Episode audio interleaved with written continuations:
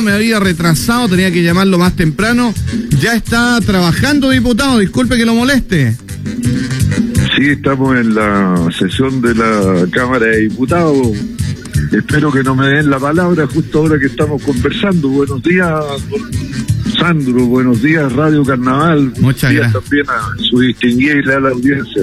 Muchas gracias, diputado. Muchas gracias por, por darnos estos minutos para conversar con usted aquí en la Radio Carnaval. Mire, lo primero que le voy a preguntar es este tema del 10% de la del famoso 10% que algunos salieron haciendo vítores en la televisión.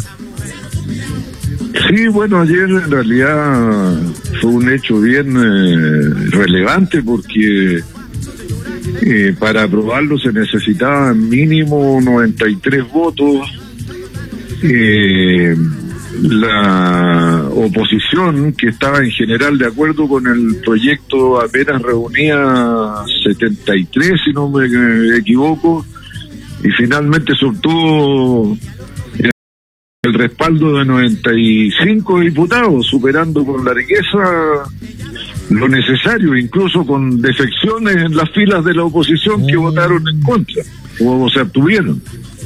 Los votos de abstención se votan en, se, se cuentan en contra, no han, no ayudan a hacer la la mayoría. Ahora yendo al fondo del asunto, eh, esto primero tiene que ver con un descontento general con el sistema de AFP y las pensiones en Chile que sabemos que son misérrimas, que todas las promesas que hizo el sistema llamado de la AFP no se ha cumplido ninguno, la tasa de reemplazo, o sea, si usted ganaba 100 al final de su vida laboral, la pensión le termina pagando en promedio 25 de lo que ganaba cuando estaba laborando.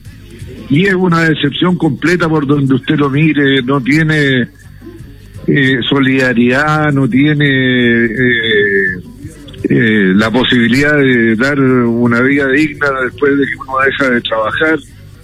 Pero además, encima de este descontento que ya es histórico, cayó el descontento provocado por el accionar del gobierno en la crisis en que estamos, que es demasiado errático, lento, no llega oportunamente o simplemente no llega a la gente que lo necesita. Y bueno, usted ve que el respaldo en las encuestas de la ciudadanía de este proyecto eh, superaba el 83%. O sea, de cada 100 chilenos, 83 estaban de acuerdo con que había que autorizar a a las personas que son cotizantes del sistema de FP a retirar el 10% de sus ahorros, con un límite hacia arriba, que son 4.300.000, y también con un límite hacia abajo, de a lo menos un millón. Esto quiere decir que si usted tiene hoy día ahorrado 800 mil pesos, igual la FP le tiene que pasar eh, un millón. Ahora, ¿cómo se repone después lo retirado? Eso es algo que está todavía en barbecho, por decirlo así. Hay que ver cómo se hace. Hay algunas ideas que a mi juicio son muy malas, que es que la misma persona que retiró después reponga la plata que retiró. Yo creo que eso es igual de malo que el asunto de ayudarle a la clase media con un crédito, clase media ya endeudada, el, promedio de endeudamiento de los hogares chilenos alcanza el 75% de sus ingresos y darle un crédito sobre eso, o sea, para llevarlo a, no sé, 78% de su ingreso, bueno, ¿con qué van a vivir en el futuro? Pero bueno, esto todavía está en tramitación, volvió a la comisión para ver algunas indicaciones que se hicieron, ahí debe volver a la sala, para lo cual tiene que volver a superar la barrera de los 93 votos, así es que aquí no hay que cantar victoria todavía. Son hartas barreras que tiene que, pasar el tema, porque esta es una idea. ¿Qué significa que sea una idea de legislar? Lo dice la palabra nada más, pues. Sí, pues lo que se aprobó fue en general la idea de legislar y ahora pasa a la discusión en particular a la comisión, de ahí vuelve a la sala, se vuelve a discutir en particular y si se aprueba parte al Senado. Y ahí, bueno, hay que ver cómo, cómo se desarrollan las cosas en el Senado. En el Senado la oposición, si estuviera toda de acuerdo, necesitaría lo menos dos votos de la coalición de gobierno para poder eh, sacar el proyecto. Esto, eh, este es como el último. Llegar a que la gente pueda retirar el 10% es porque el gobierno no estuvo a la altura nada más. ¿O no, diputado? Sí, porque usted ve medidas completamente insuficientes. El 76% de los chilenos opina que este gobierno se preocupa de las grandes empresas y de la gente acomodada y no se preocupa del resto en la pandemia. Mm. Y esa opinión trate de cambiarlo usted. Pues. Mm, no, ha sido muy... Si no, lo hace con, si no lo hace con hechos contundentes, el mm. gobierno no convence a nadie, pero todos lo hacen de poquito. Confinamiento de a poquito, medidas para las pymes de a poquito, medidas para los pobres de a poquito y con miles de condiciones que no puede tener más que esto, que tiene que estar al día, no sé qué, que esto, que el otro. Al final, nada. Entonces, en el poquito, poquito, poquito termina traduciéndose en nadita, nadita, nadita y la gente se da cuenta de esto porque lo sufre en carne propia.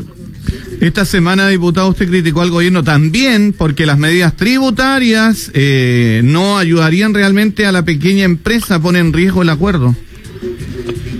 Bueno, mandan un proyecto de reforma tributaria en realidad, donde proponen medidas que nada favorecen a las pequeñas y medianas empresas. Mm. Le voy a poner un ejemplo. Dicen, eh, eh, amortización instantánea. O sea, lo que usted invierte en maquinaria, eh, en equipos, eh, lo deprecian un 100% en el momento mismo que lo compra y por lo tanto no paga eh, impuestos sobre eso. Se considera un gasto necesario para la producción de la renta. Lo ponen por tres años. O sea, mm. ¿la pandemia va a durar tres años o le vamos a hacer la paleteada a los que invierten eh, con depreciación instantánea por tres años? Eso tiene un beneficio fiscal, se estima en seis mil millones de dólares.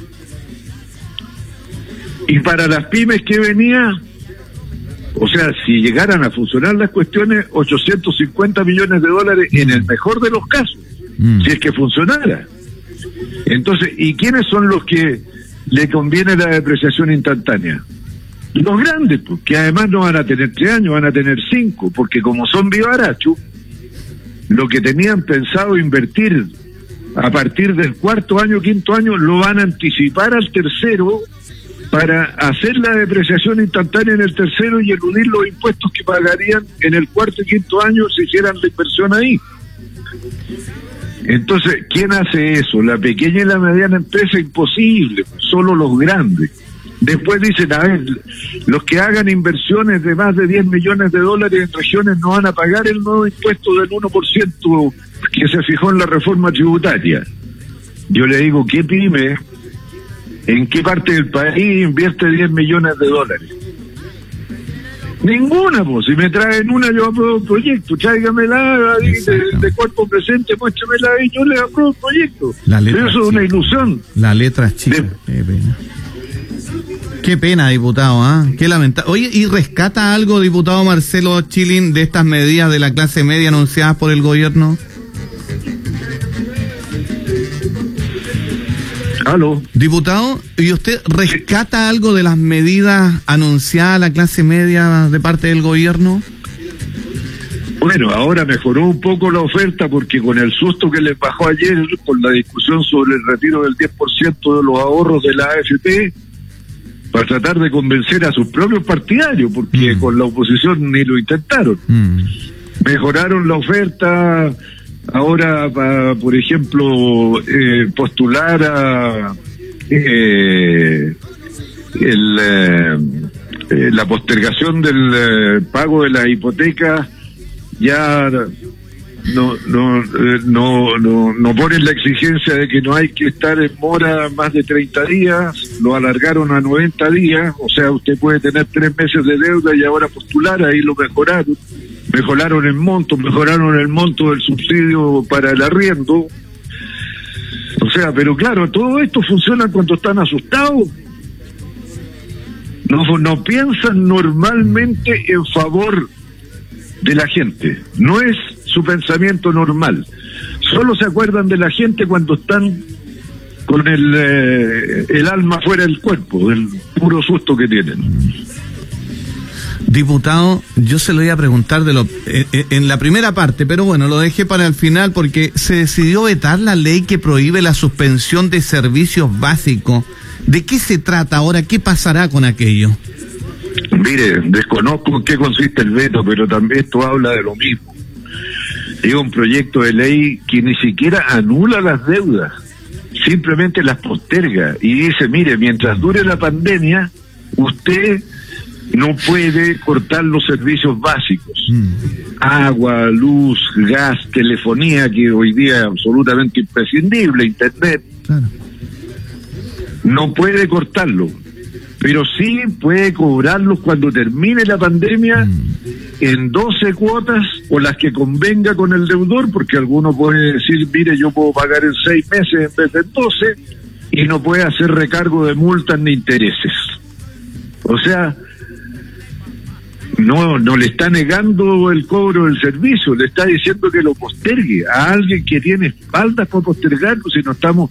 ¿Qué, qué empresas producen la luz y, distribuyen la luz? Oh. Grandes empresas que tienen grandes espaldas financieras o, las del agua.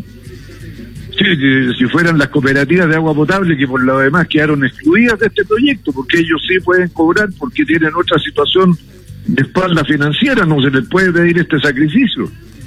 O las del gas, o las de... no son pequeñas y medianas empresas.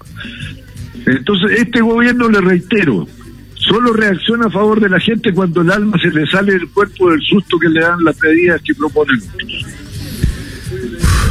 Diputado, ¿qué le puedo decir? Gracias por el análisis semanal de lo que está sucediendo en nuestro país, pues siga ahí en, en el Congreso. Ya, pues, Muchas gracias. ¿ah? Gracias a usted, que esté muy bien. A usted, diputado, buen día. El diputado Marcelo Chilin, señoras y señores.